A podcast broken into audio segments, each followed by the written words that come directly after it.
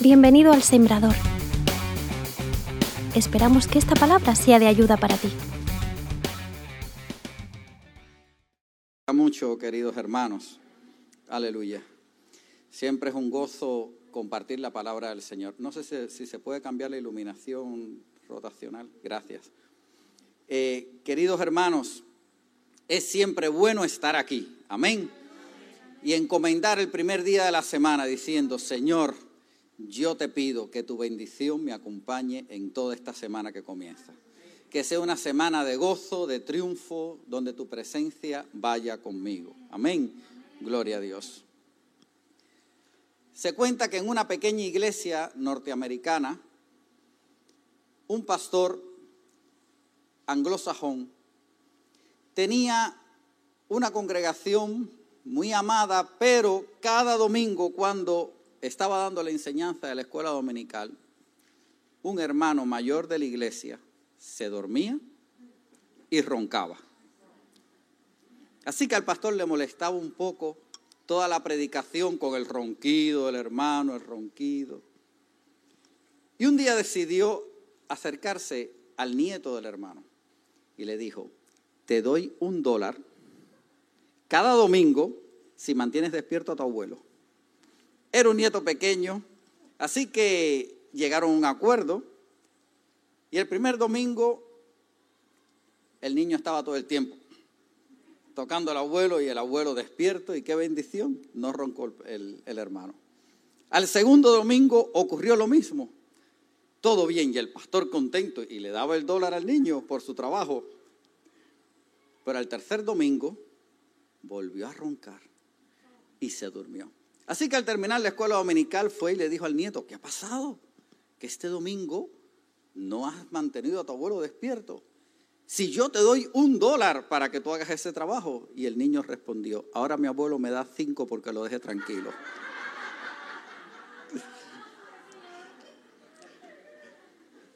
Y parece cómico, pero esto revela un poco la realidad y la actitud de muchos creyentes en nuestros días, o de algunos creyentes en nuestros días, que disfrutan de cierta tranquilidad en su estilo y en su manera de hacer las cosas y no quieren cambios y no quieren modificaciones de su estructura de pensamiento prefijada, de sus costumbres, de sus opiniones. Y a veces algunos llegan a tolerar lo inmundo como santo, lo bueno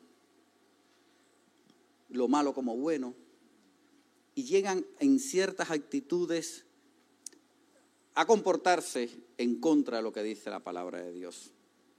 Es por eso que queremos estudiar en esta mañana, reflexionar respecto a un llamado que nos hace el Señor y que también debemos hacernos en nuestras vidas. Y para ello queremos Tratar esta meditación bajo el lema requisitos para ser luz.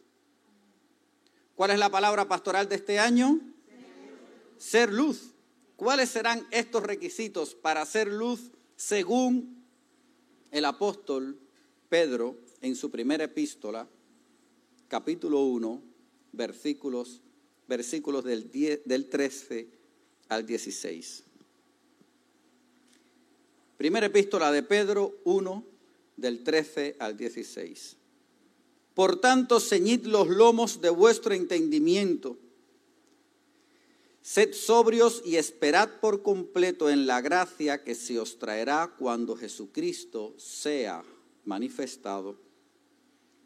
Como hijos obedientes, no os conforméis a los deseos que antes teníais estando en vuestra ignorancia, sino como aquel que os llamó es santo, sed también vosotros santos en toda vuestra manera de vivir, porque escrito está, sed santos porque yo soy santo.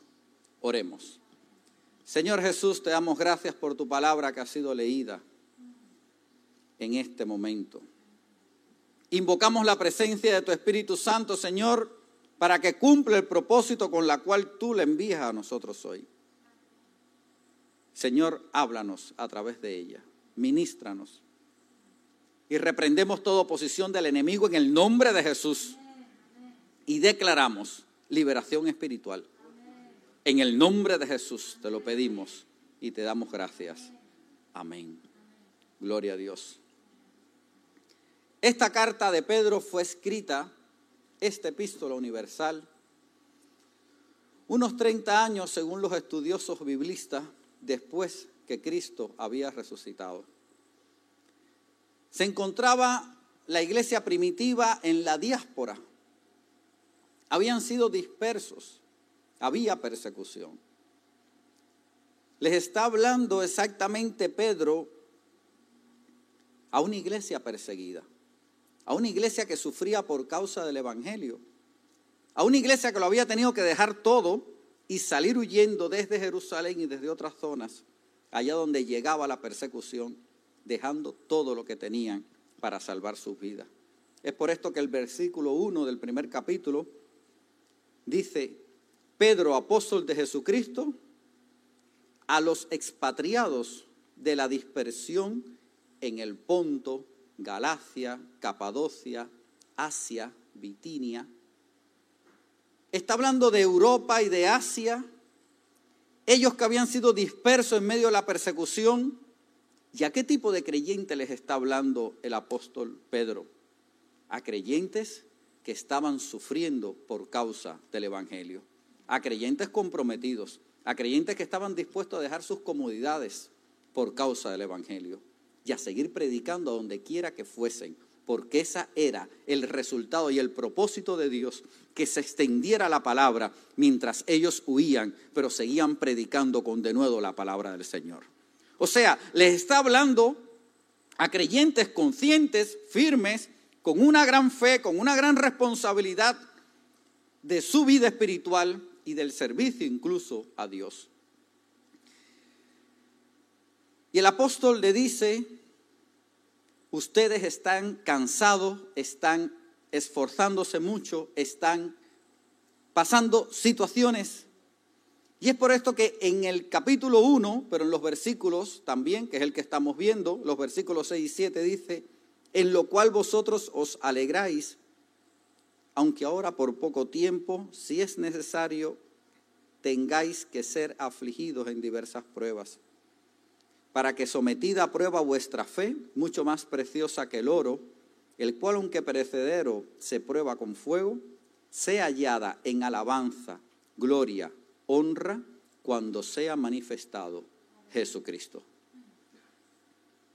Les está hablando de un nivel de profundidad importante y él escribió a toda la iglesia perseguida en aquella etapa para darle una perspectiva divina de las pruebas que estaban asumiendo, de las tribulaciones que tendrían que enfrentar, que tendrían que atravesar y deberían superarlas sin titubear. Nosotros estamos en tiempos convulsos.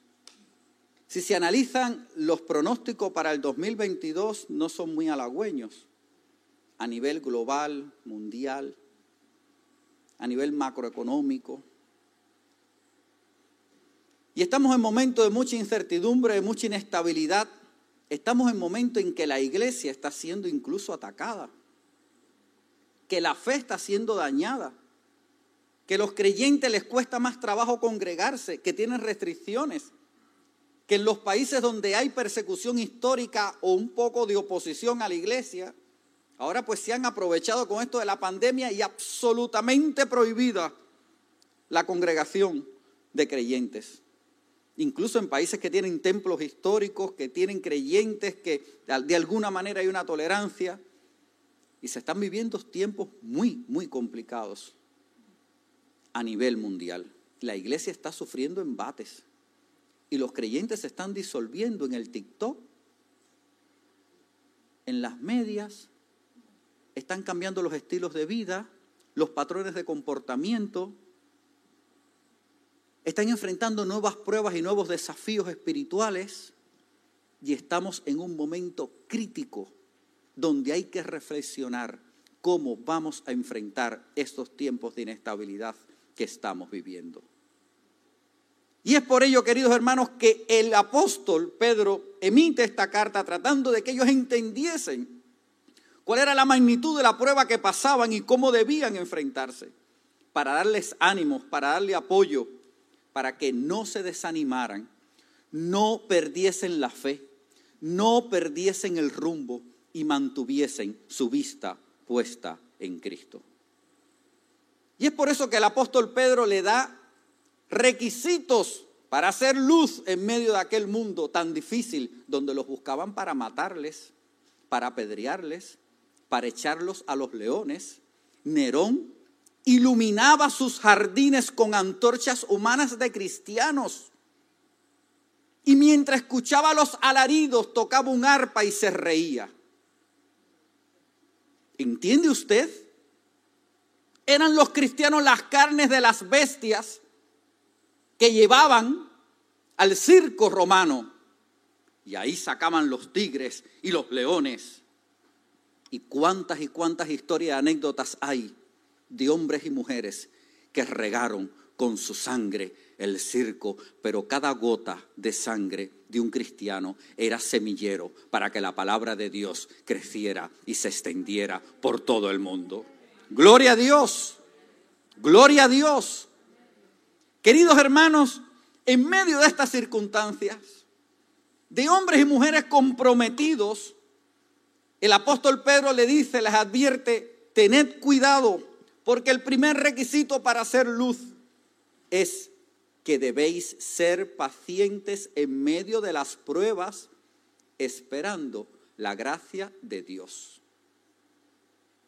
Hablaba yo con alguien y me decía, porque ha pasado pruebas y dificultades. Ha tenido pérdidas con la pandemia familiares, ha tenido, y me decía, no aguanto una más. ¿Te has encontrado personas alrededor tuyo que te han dicho de manera similar? Ya no aguanto una más. Porque es por todos lados. Porque es difícil. Y el apóstol le dice, sed paciente en medio de las pruebas esperando la gracia de Dios. Puedes decirle al que está a tu lado, sé paciente en medio de la prueba. Sé paciente en medio de la prueba. Ahora di en voz alta, yo voy a ser, a ser paciente en medio de la prueba. Yo voy a esperar la gracia de Dios. Yo voy a esperar la gracia de Dios. Yo voy a esperar la gracia de Dios. Yo no sé cuántos de los aquí presentes han tenido que dejar sus casas, como estos cristianos a los que le habla el apóstol. Salir huyendo con lo opuesto, perder sus trabajos, perder su economía, perder su, cama, perderlo todo y salir huyendo e ir errante por el mundo, siendo circulado y buscando quien lo persiga, para justiciarle y matarle por ser cristiano. Era una situación difícil, era una situación muy compleja. Y es por eso que en el primer versículo dice el apóstol Pedro, por tanto, ceñid los lomos de vuestro entendimiento.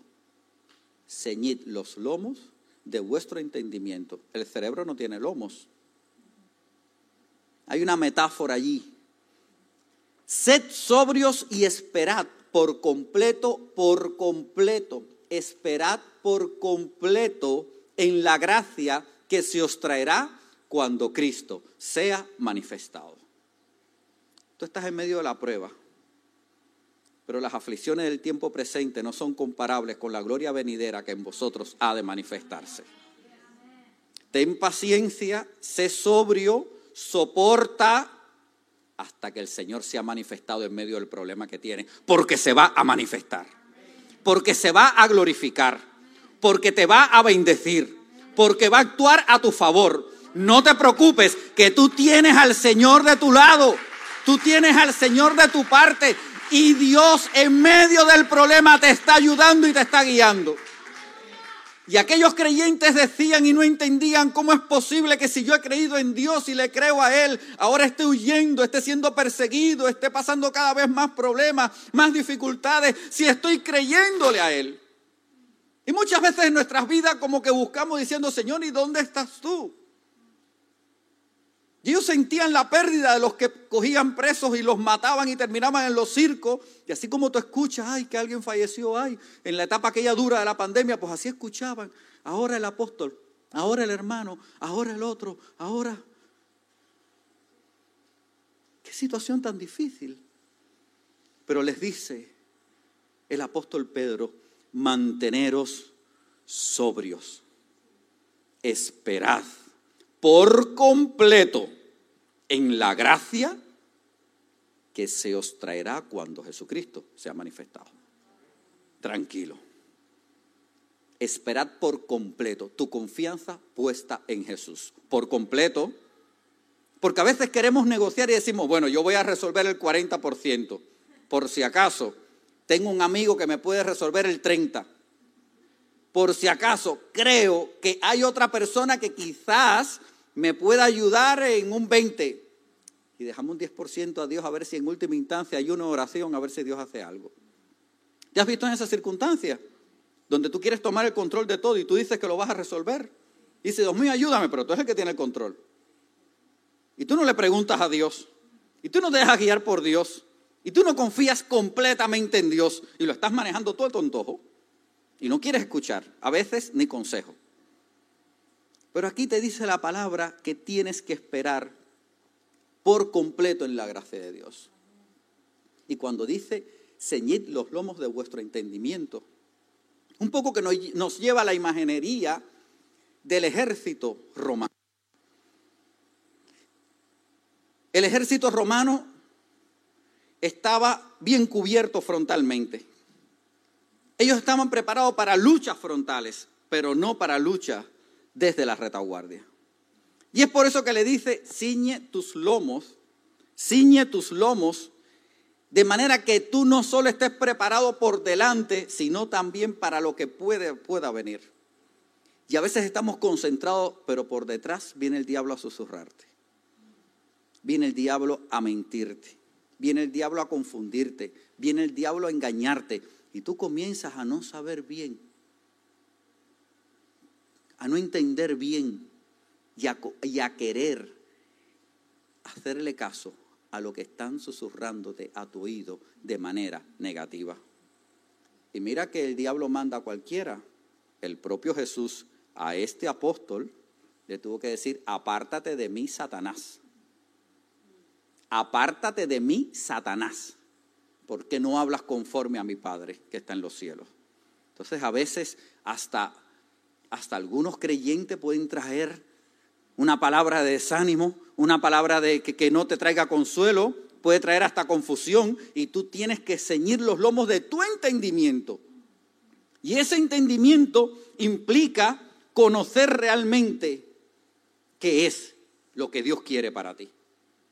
Pero los lomos también significan autoridad, porque era la zona de los, de los oficiales donde se ponían las capas, la túnica de autoridad que mostraba el rango que tenían. Tú no eres cualquier cosa, tú eres un hijo de Dios. Aunque estés pasando por tribulaciones, por penuria, por dificultades, por hambre, por necesidad, por peligro, espada, como decía el apóstol Pablo, en todo esto somos más que vencedores. En todo esto somos más que vencedores. Por pandemias, por dificultades económicas, por retos laborales, por tentaciones. Hay un trabajo que está haciendo el diablo tratando de traer daño y destrucción a los hogares cristianos y de dañar a ministerios importantes. Y tengo un amigo que me decía, necesitamos orar porque varios pastores me están pidiendo oración porque están sintiendo ataques en sus vidas. No son de España, esto que les hablo, pero se percibe espiritualmente. Yo lo percibo cuando yo oro. Yo lo percibo espiritualmente. Aquí el único problema no son las cuestiones socioeconómicas, sanitarias. Aquí hay una guerra espiritual en contra de la iglesia que se está levantando a nivel mundial y nosotros tenemos que estar preparados para el nuevo escalón que hay que vencer en el nombre de Jesús. Conscientes, ceñidos nuestros lomos con el entendimiento de la autoridad que nos da Dios para levantarnos como guerreros y en el nombre de Jesús declarar victoria para la iglesia de Jesucristo, porque las puertas del infierno no prevalecerán a la iglesia de Jesucristo. Aleluya. Gloria a Dios. Pero para eso tenemos que tener entendimiento, conciencia de lo que está ocurriendo, que podamos ver y percibir y leer lo que está ocurriendo a nuestro alrededor. Queridos hermanos, también le habla el apóstol a ellos, atendiendo a la cultura de la cual venían. La mayoría de ellos eran, eh, eran eh, hebreos y otros de otras culturas que tenían lo que se llamaba en la época del helenismo el principio de equidad reparativa. Y este principio de equidad reparativa es lo mismo que vemos en la cultura hebrea en Levíticos 24 del 19 al 20. Y el que causar lesión a su prójimo según hizo, así le sea hecho. Rotura por rotura, ojo por ojo, diente por diente, según la lesión que haya hecho a otro, tal se hará a él. Y ellos un poco que en medio de aquel sufrimiento, en medio de aquella persecución, algunos de ellos estaban pensando en levantarse. Incluso los discípulos de Jesús.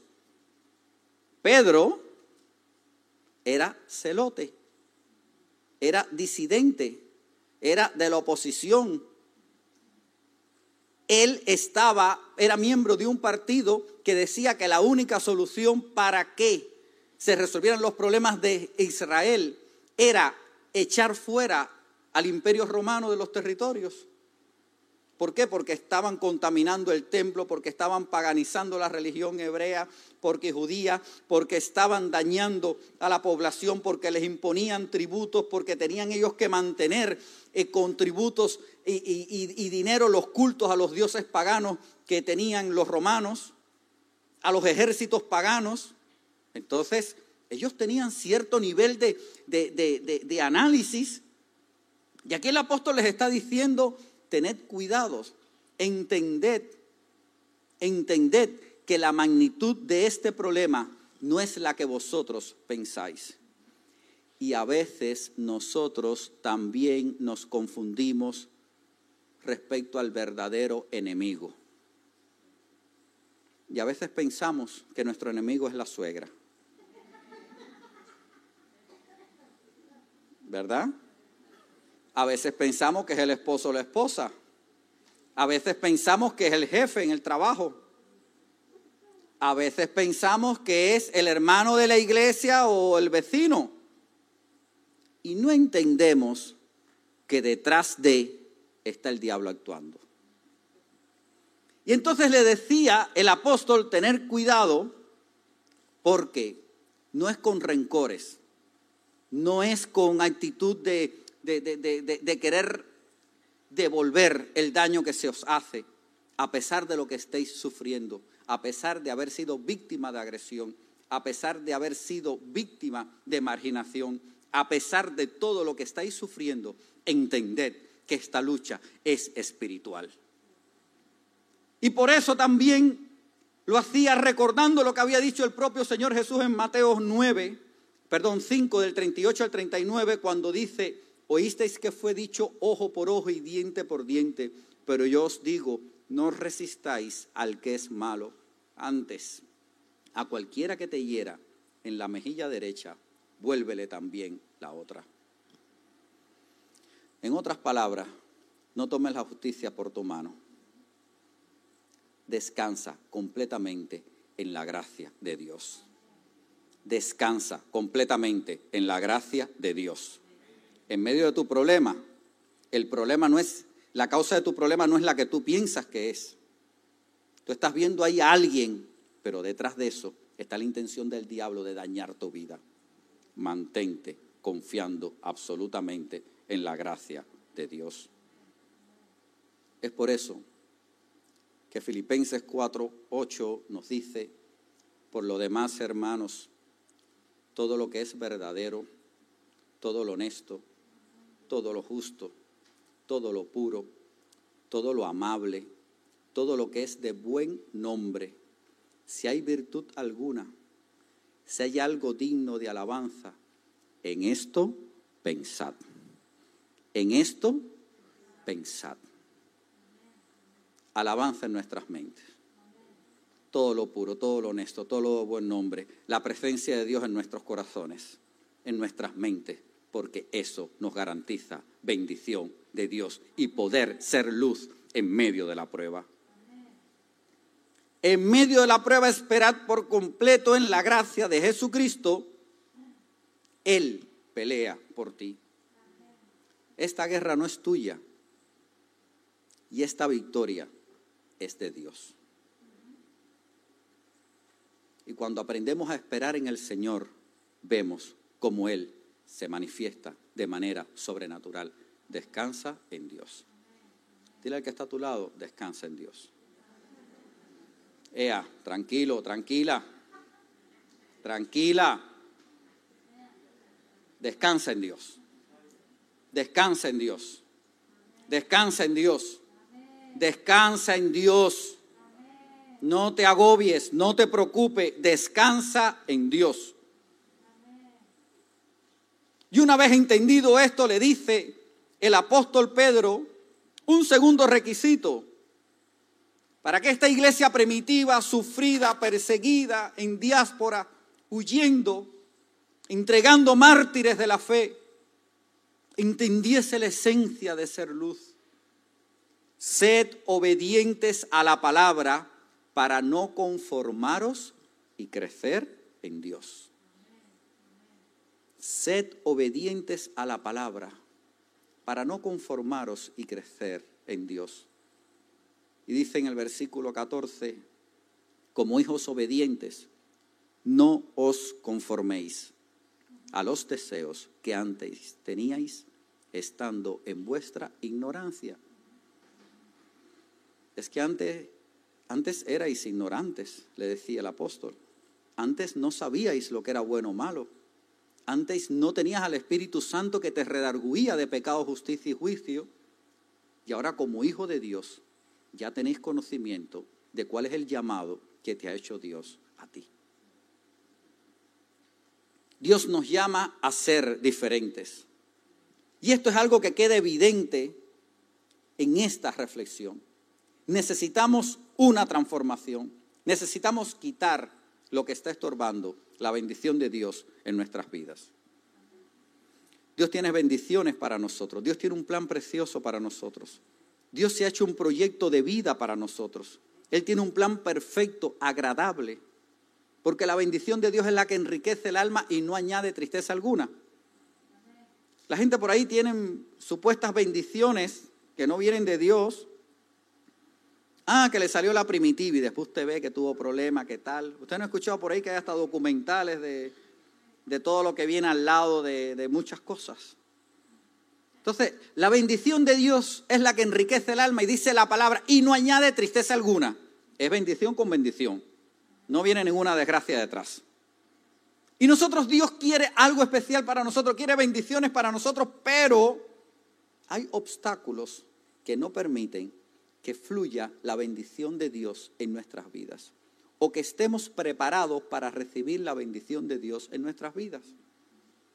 Una vez le daba consejería en otro país a un joven y me decía, pastor, es que yo quiero ser millonario. Yo tenía eso de decirle yo también. Y yo le dije, a ver, pero ¿para qué quieres ser millonario? Bueno, porque me gustaría hacer esto y esto y eso. Y le dije, ¿te das cuenta que en todo lo que has dicho no has dicho nada de orar más, de buscar más de Dios, de ir más a la iglesia? ¿Te das cuenta? Que a veces Dios no nos bendice más porque no estamos preparados para manejar esa bendición.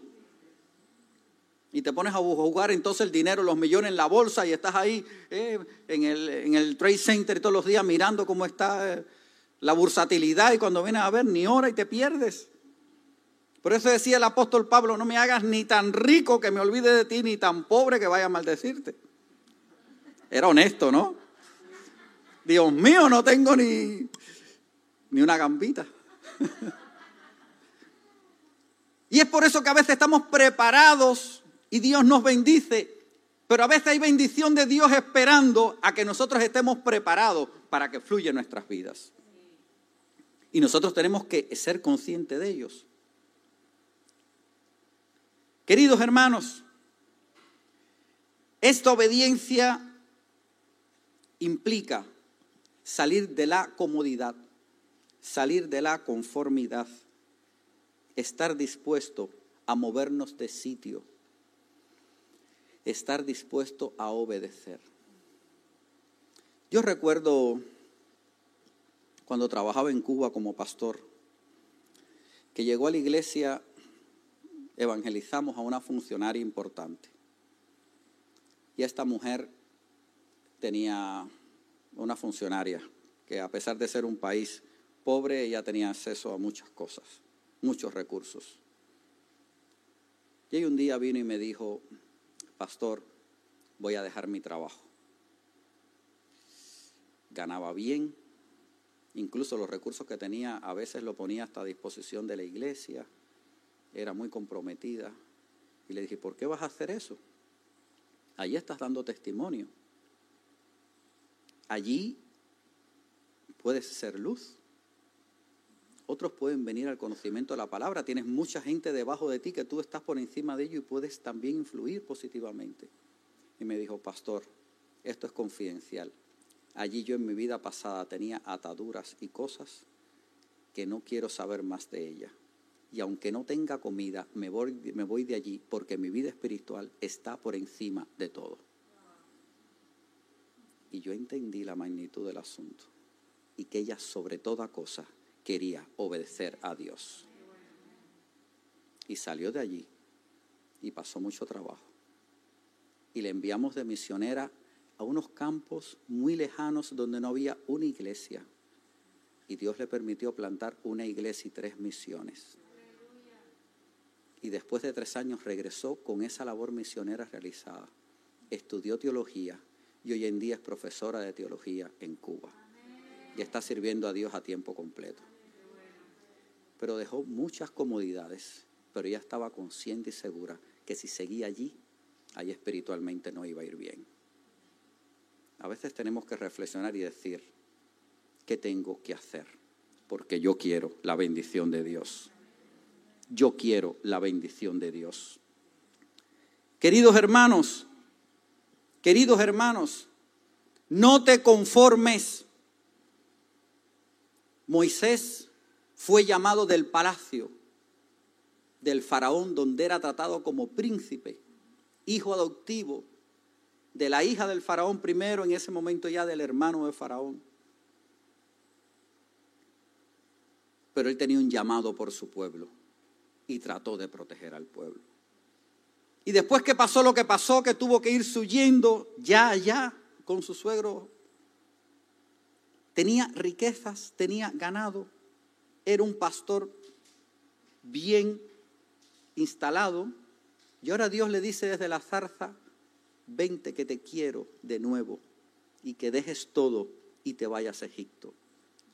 Éxodo 3:10, ven por tanto ahora y te enviaré a Faraón para que saques de Egipto a mi pueblo, los hijos de Israel. Qué gran reto, ¿no? Así que ahora me voy a enfrentar yo al faraón. Yo que no tengo nada, que lo que soy es un pastor de ovejas, que ahora estoy cómodo, que tengo mucho ganado, que tengo buena casa, que ya estoy tranquilo, que estoy casado, que tengo mi vida hecha. Ahora tú me pides eso. Josué fue otro ejemplo de obediencia a Dios. Y por eso lo vemos que cuando llegó el momento de la bendición, bendición que él ni se esperaba ni le decía al Señor, yo no sé cómo voy a guiar a esta nación. Dios lo llamó. Y por eso dice la palabra del Señor en Josué 1.2, mi siervo Moisés ha muerto, ahora pues levántate y pasa este Jordán, tú y todo este pueblo, a la tierra que yo les doy a los hijos de Israel. Y Josué cosechó la bendición que Dios había prometido para la nación y él fue el líder que los llevó a la tierra prometida y que conquistó la tierra prometida. ¿Por qué? Porque obedeció. Queridos hermanos, Dios está buscando hombres y mujeres dispuestos a vivir en obediencia a su palabra para ser transmisores de la luz de Dios en este mundo. ¿Cuál es la palabra pastoral del año? Ser luz. La pregunta es, ¿yo soy la luz? No. Somos luz en cuanto somos reflejos de su luz. Somos pequeños espejitos. No es que seamos luz, sino que tenemos el llamado y la convocatoria a reflejar en nosotros la luz de Dios para que el mundo crea. Eso implica no tener conformidad espiritual, tener obediencia a la palabra de Dios. Dios está buscando hombres y mujeres no dispuestos acomodarse. Hay muchos retos en la iglesia. Hay ministerios que están surgiendo, lo acabamos de ver aquí. Se están levantando ministerios y lo que viene es grande.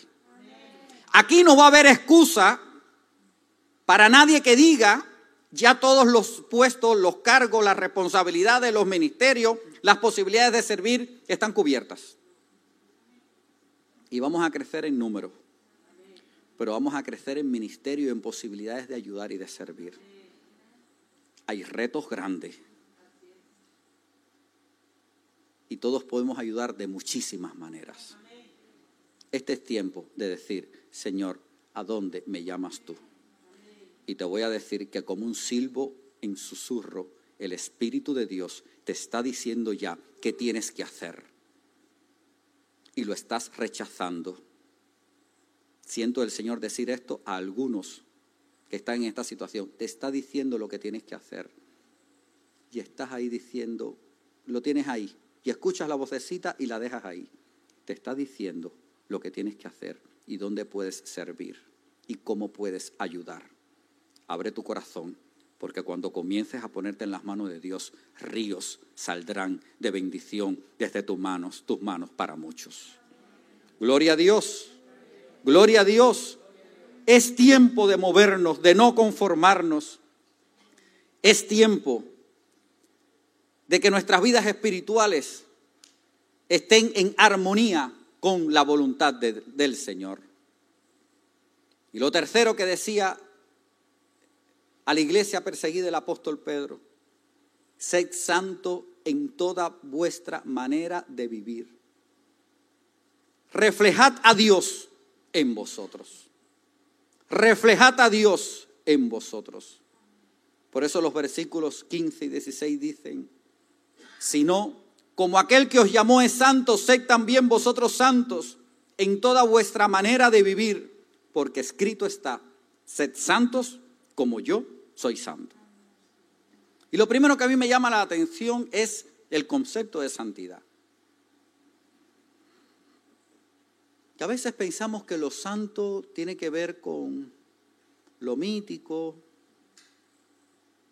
lo trascendente, que ser santo es ser un santo de la iglesia, subir un altarcito. Y lo vemos en ese plan. El concepto básico de santidad significa apartado de. Una persona apartada de. Una persona apartada del pecado, apartada para Dios, consagrada para Dios. Pero a veces no hacer el mal no significa santidad. ¿Conoce usted a personas que no fuman, que no beben alcohol, que viven su vida tranquilo, que son buenos padres o madres o hermanos o lo que sea? Que viven una vida organizada, correcta, decente, digna, ejemplar, admirable y no son cristianos. Y no son cristianos y viven vidas ejemplares. Entonces nosotros tenemos que entender cuál es la dimensión de santidad a la que nosotros estamos llamados. Fíjate, no es solo la ausencia de pecado, la ausencia de maldad y vivir apartado de la contaminación del mundo. sino también santidad, además de estar apartados para Dios, significa en comunión con Dios. Porque es esa comunión con Dios lo que garantiza que el resultado final sea válido para Dios. Algunos a veces damos una moneda a cualquiera que la pide, pero dice la Biblia, porque cualquiera que le dé un vaso de agua fría a uno de estos pequeñitos en mi nombre, esa es la fórmula magistral. Si no lo haces en el nombre de Jesús y lo haces para glorificar a Dios, te estás tú llevando el mérito. Y te dicen a ti, hay muchas gracias. Y ya está. Pero si tú entregas lo que vayas a entregar, que Dios haya puesto en tu corazón, dalo. Que Dios te bendiga. Busca de Dios. Jesucristo te ama. Lo hago porque soy cristiano. Voy a estar orando por ti. Eso es diferente. Entonces ese sí cuenta en el libro de la vida. Ese sí cuenta en el reino de los cielos. Hacer tesoros en el cielo donde ni la polilla ni el orín corrompe. Entonces, esa es la diferencia, es la comunión con Dios la que hace que tu vida tenga realmente significado, aunque además es importante haberse apartado del mal. Pero además, ejecutando la voluntad de Dios. Porque hay quien vive en santidad, está en comunión con Dios, pero está en una esquina de la casa, está en el sofá y no hace nada por nada. Santidad implica convocatoria, llamado, compromiso, sacrificio, pasión, por lo que Dios está poniendo en tu corazón. Queridos hermanos, nos llama el Señor en Lucas 9:23, si alguno quiere venir en pos de mí, niéguese a sí mismo, tome su cruz cada día y sígame. Tome su cruz cada día y sígame. Y aquí hay dos dimensiones. Número uno, cada día elegimos seguir a Cristo. Cada día elegimos buscar a Cristo. Ser un cristiano o una cristiana. Venir a la iglesia. Hoy estás aquí. Y el domingo pasado también. Y vienes a la casa del Señor porque has elegido, has decidido libremente, yo te pido que para esta semana tú me bendigas y el domingo lo primero que hago, Señor, es ir a buscar tu bendición a tu casa. Yo te pido que tú bendigas mi hogar. Esa elección diariamente genera una comunión con Dios, genera la bendición del Señor. Pero además, además nos está diciendo, tome su cruz cada día, y aquí todos tenemos una cruz, o dos, o tres, o cuatro, o cinco hay retos, hay debilidades, hay luchas, hay problemas que tienes que cada día tomarlo, descansando en el Señor, pero sabiendo que es el Señor el que va contigo y te ayuda. Gloria a Dios, gloria a Dios. Es por eso que en Pedro 5.8 escuchamos cómo el mismo apóstol le sigue escribiendo a la iglesia perseguida y le dice, sed sobrios y velad porque vuestro adversario, el diablo, como león rugiente, anda alrededor buscando a quien devorar. Apártate de todo lo que te estorbe espiritualmente. Vive en obediencia, vive en, en santidad, porque el Señor quiere usarte de manera poderosa. Y en cuanto a la santidad, dice primero a los Corintios 10, 21, no podéis beber la copa del Señor y la copa de los demonios. No podéis participar de la mesa del Señor y de la mesa de los demonios. Necesitamos tener coherencia de vida. Y muchas veces pensamos que vivir en santidad es, confundimos santidad con testimonio público. Y públicamente te comportas de manera excelente, pero ¿y qué hay con tu vida, con tu corazón, con lo que hay en tu mente, con lo que cavilas en tu pensamiento? ¿Qué hay en los espacios donde nadie te ve? Y nuestro compromiso no es con la denominación, nuestro compromiso no es con el pastor, nuestro compromiso no es con los líderes, nuestro compromiso no es con la congregación, nuestro compromiso no es con nuestros hermanos, ni siquiera con nuestra familia, nuestro compromiso como cristiano es con Dios. y Él lo ve todo y escudriña hasta lo profundo de nuestros corazones. Entonces tenemos que salir de la comodidad de la religiosidad, el confort y la apariencia y el saber estar a un análisis más profundo. Señor, cambia en mí todo lo que tenga que ser cambiado porque yo quiero avanzar en el proceso de santificación progresiva que tú tienes preparado para mí. Gloria a Dios. Aleluya. Santidad es vivir apartados para Dios, en comunión y ejecutando la voluntad de Dios. Yo he visto el rostro de Dios reflejado en la vida de muchos cristianos. Yo he visto la luz de Dios irradiada desde la vida de muchos de vosotros. Estamos llamados a ser luz. Si queremos un cambio en nuestras vidas, para hacer luz realmente, tenemos que partir de un primer punto, identificar qué es lo que necesita ser cambiado en nuestras vidas. Reflexiona, toma tu tiempo, toma tu tiempo. Es que a veces vivimos en función de, de otros, en función de las responsabilidades y no tomamos tiempos de retiro espiritual, de reflexión espiritual. Yo ahora me voy a trancar con el Señor y voy a decir, Señor, voy a coger un folio ¿Qué necesito yo cambiar en mi vida, Señor? Y voy a poner la esfera del hogar. No se lo voy a enseñar a mi mujer por si acaso. La esfera del hogar. Voy a ser más cariñoso, voy a ser más romántico, voy a ser. ¿Eh? Me voy a la esfera laboral. Señora, ¿quién puedo evangelizar ahí? ¿Cuántas veces estoy hablando con mis compañeros y todo es jijijaja y no le hablo de ti? Y si acaso un día digo, si Dios quiere, ay sí, menos mal, gracias a Dios. No, pero, pero eso lo dice todo el mundo. Yo quiero de verdad, Señor, hacer algo. ¿Cómo me proyecto en mi trabajo? ¿Qué tengo que cambiar? ¿Qué puedo mejorar? Y así en cada una de nuestras vidas, identificar las cosas que necesitan ser cambiadas en nuestras vidas. Segundo paso para hacer luz, habiendo entendido los requisitos espirituales de ser luz. Pero ya estamos ahora en la estrategia de cómo hacerlo establecer prioridades de vida. Establecer prioridades de vida. Perdemos mucho tiempo tonteando. Hay una compañera de trabajo que me dijo, le pregunté por su esposo, lo, conozco, ¿y qué tal? Bien. Ah, qué bueno, darle salud de mi parte. Sí, ahí está, él ahí bien tranquilo. Se pone, a veces se pasa tres horas mirando TikTok. Felicidad, enhorabuena, cada cual hace con su tiempo lo que quiere. Pero la cuestión es, ¿cuáles son tus prioridades de vida? Y si voy a tener tiempo de esparcimiento, ¿por qué no tener un tiempo de esparcimiento familiar de calidad? ¿Por qué no? O sea, ¿cuáles son tus prioridades? A veces perdemos, se nos va el tiempo en cosas. Y para entender y establecer esas prioridades de vida, yo tengo que saber quién yo soy y qué quiero yo en la vida. ¿Quién soy y quién quiero? ¿Quién eres tú? ¿Quién eres tú?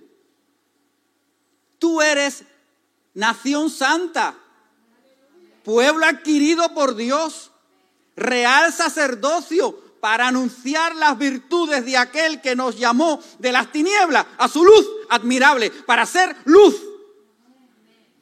Aleluya. ¿Quién eres tú?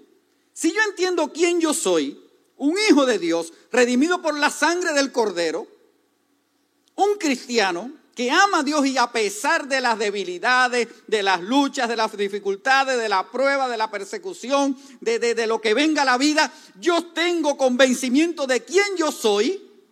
En cada momento de mi vida yo voy a saber qué quiero hacer con mi vida, porque quien yo soy determina lo que yo hago. Entonces, si yo sé quién soy, yo sé cómo yo tengo que actuar y voy a saber claramente qué yo quiero. ¿Qué quiero hacer en mi vida, en cada momento? Y cada actitud, y cada acción, y cada comportamiento va a ser coherente con quien yo sé que yo soy. Pero es que a veces el diablo confunde a algunos y les repite tanto lo negativo que se lo empiezan a creer. Tú no eres cristiano, tú eres cristino, y después le dicen, tú no eres cristino, tú eres cretino. Y se lo creen. Y se lo creen. Si tú eres consciente de quién tú eres, tú actúas consecuentemente con lo que tú eres. Y tú sabes quién eres y qué quieres. Y estas prioridades no van a depender entonces de las circunstancias y de, de, mis emociones, porque las circunstancias y las emociones son cambiantes. Ya hay días que estás eufórico y otros días que estás medio triste. Entonces tú tienes que saber quién tú eres y qué debes hacer a pesar de las circunstancias, a pesar de que las cosas no vayan como tú quieres, a pesar de las dificultades. Y además de haber establecido, identificar qué cosas debo cambiar, establecer unas prioridades conforme a lo que soy y lo que quiero como hijo de Dios, debo establecer estrategias. Estrategias para lograr avanzar en función de lo que soy, de lo que quiero lograr. Y eso se resume en disciplina espiritual. Un grave problema que tiene la cristiandad evangélica es la falta de disciplina espiritual. La pregunta es, ¿cuál es tu proyección de oración diaria?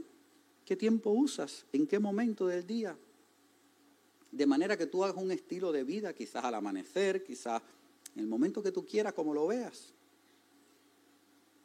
¿Qué tiempo tú usas para lectura de la palabra? ¿Cada qué tiempo haces un ayuno? ¿Qué tiempo usas para tu ministerio, para compartir? ¿Tienes, ¿Tienes los espacios creados? ¿Qué tiempo usas para reunir a tu familia y tener un tiempo de lectura de la Biblia? ¿Cómo está tu vida espiritual? La disciplina espiritual es importante.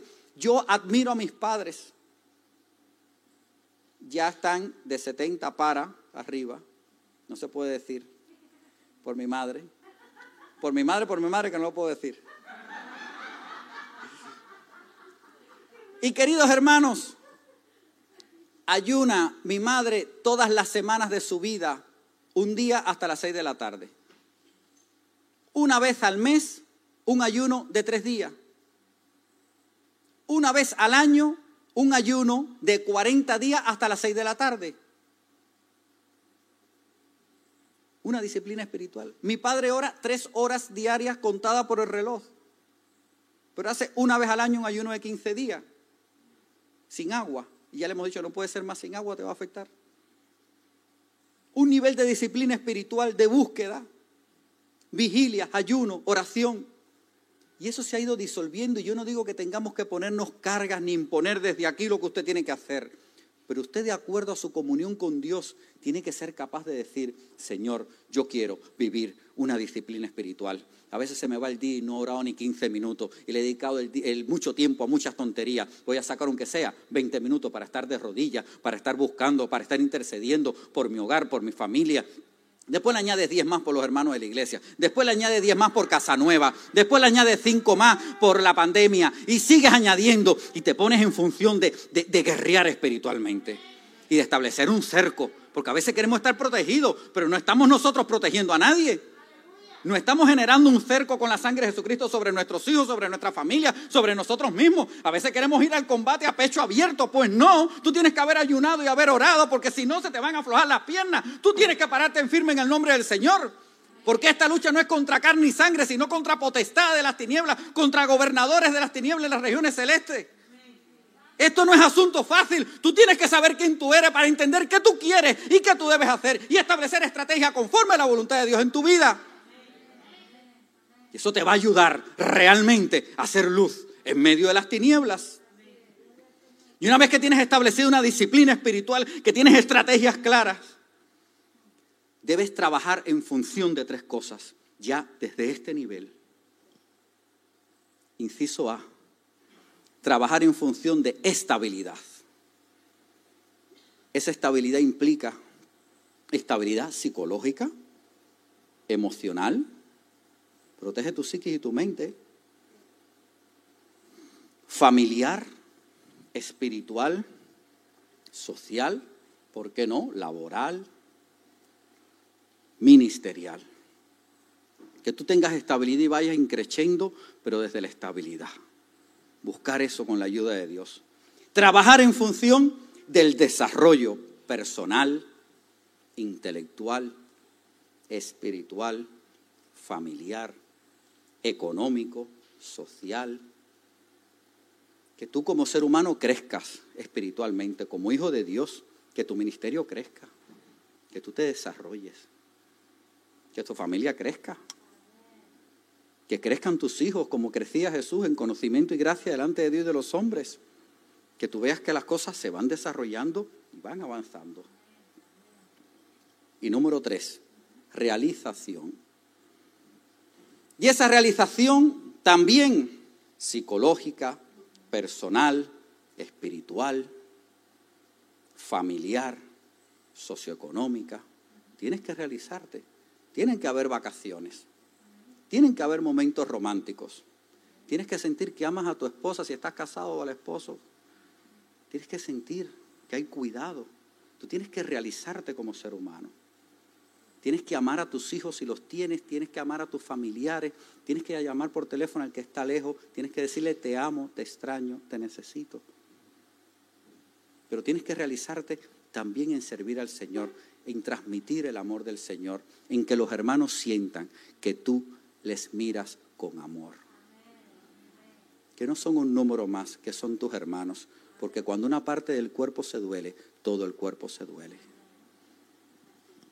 Y esto, hermano, nos va a permitir crecer según la voluntad de Dios. Mientras van pasando los hermanos, quiero hacerte un llamado y quiero que cierres tus ojos y medites en lo que hemos estado compartiendo en esta mañana. Si queremos ser luz, la palabra del Señor nos convoca a ser pacientes en medio de las pruebas, en medio de las dificultades que estás pasando.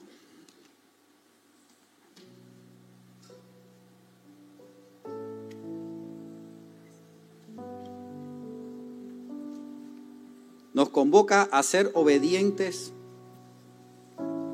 a la palabra de Dios. Nos convoca a no conformarnos y a crecer en Dios y para Dios y a ser santos en toda nuestra manera de vivir para así reflejar a Dios. Yo digo como Pablo, no es que yo lo haya alcanzado, pero estamos todos convocados a seguir a la meta, al real llamamiento del supremo sacerdocio de Cristo. Romanos 12, 21 nos dice, no seas vencido por lo malo, sino vence con el bien el mal. Hoy yo te hago un llamado mientras todos cierran sus ojos.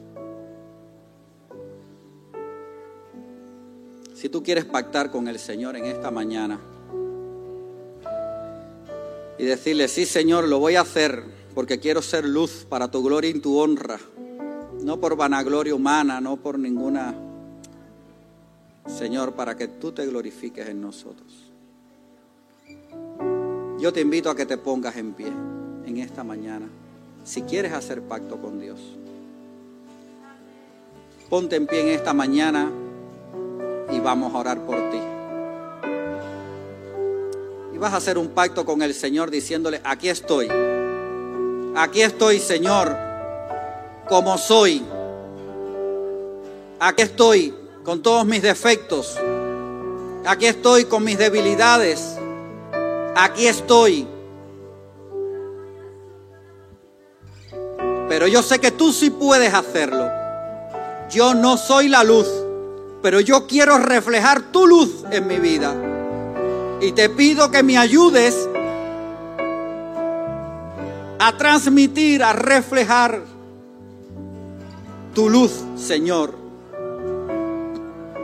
en mi vida, en mi hogar, en mi familia, en mi trabajo, en mi vecindario, en mi iglesia, en mi ciudad, en mi país.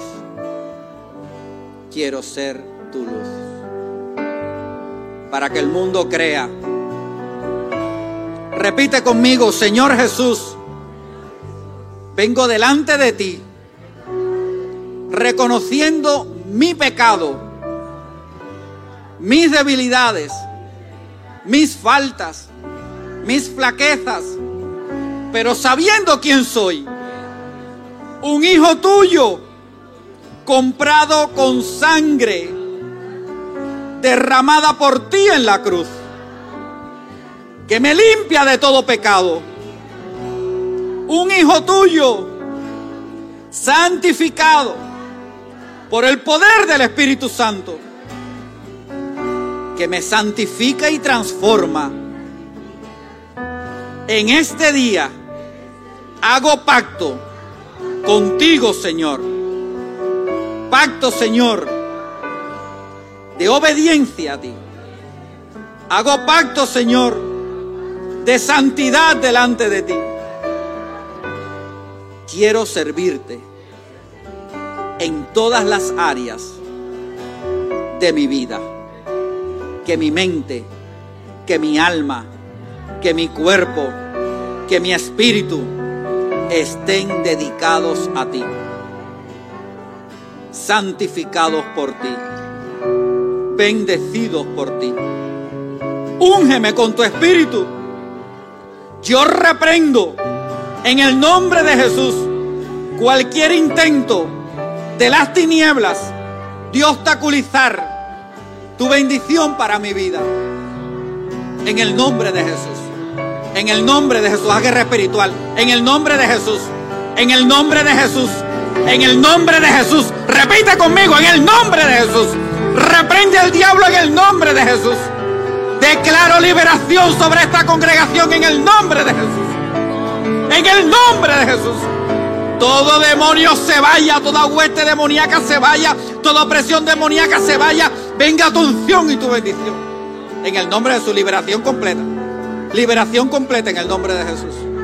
Liberación completa en el nombre de Jesús. Oh, que me rebequindo, y danzo. Druqua, nanani kimbare, y socuana toso y danzo, tororo bacanda, y danzo en el nombre de su liberación espiritual, liberación espiritual, liberación espiritual. Yo siento que tenemos que hacer guerra espiritual. Comienza a reprender, comienza a reprender en el nombre de Jesús, en el nombre de Jesús. Liberación completa en el nombre. En el nombre de Jesús, en el nombre de Jesús, en el nombre de Jesús. En el nombre de Jesús, en el nombre de Jesús, en el nombre de Jesús. Liberación en cada hogar aquí representado. Liberación en cada matrimonio aquí representado liberación en cada ser que está aquí representado en el nombre de Jesús. Bendición, fortaleza, fortaleza, la presencia de tu Espíritu Santo en el nombre de Jesús.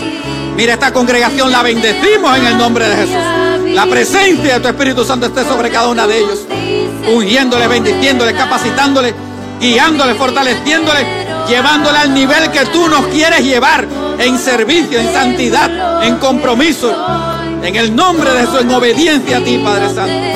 En el nombre de Jesús te lo pedimos y te damos gracias. Hacemos pacto contigo en este día, Señor. Hacemos pacto contigo. Hacemos pacto contigo. Hacemos pacto contigo, Señor. Hacemos pacto contigo para ser pacientes en medio de las pruebas. Esperando la gracia tuya. Hacemos pacto contigo para ser obedientes a tu palabra. Hacemos pacto contigo para no conformarnos y crecer en ti. Hacemos pacto contigo para vivir en santidad, para reflejar tu luz y que el mundo crea que tú nos has enviado. En el nombre de Jesús te lo pedimos y te damos gracias. Amén. Gloria a Dios. Gracias por escucharnos. Síguenos en nuestras redes sociales, Facebook, Instagram y Twitter. O sigue en directo nuestros servicios a través de nuestra web www.iglesialsembrador.es o nuestro canal de YouTube. También puedes visitarnos en nuestro auditorio en calle Quejío 5 en Sevilla.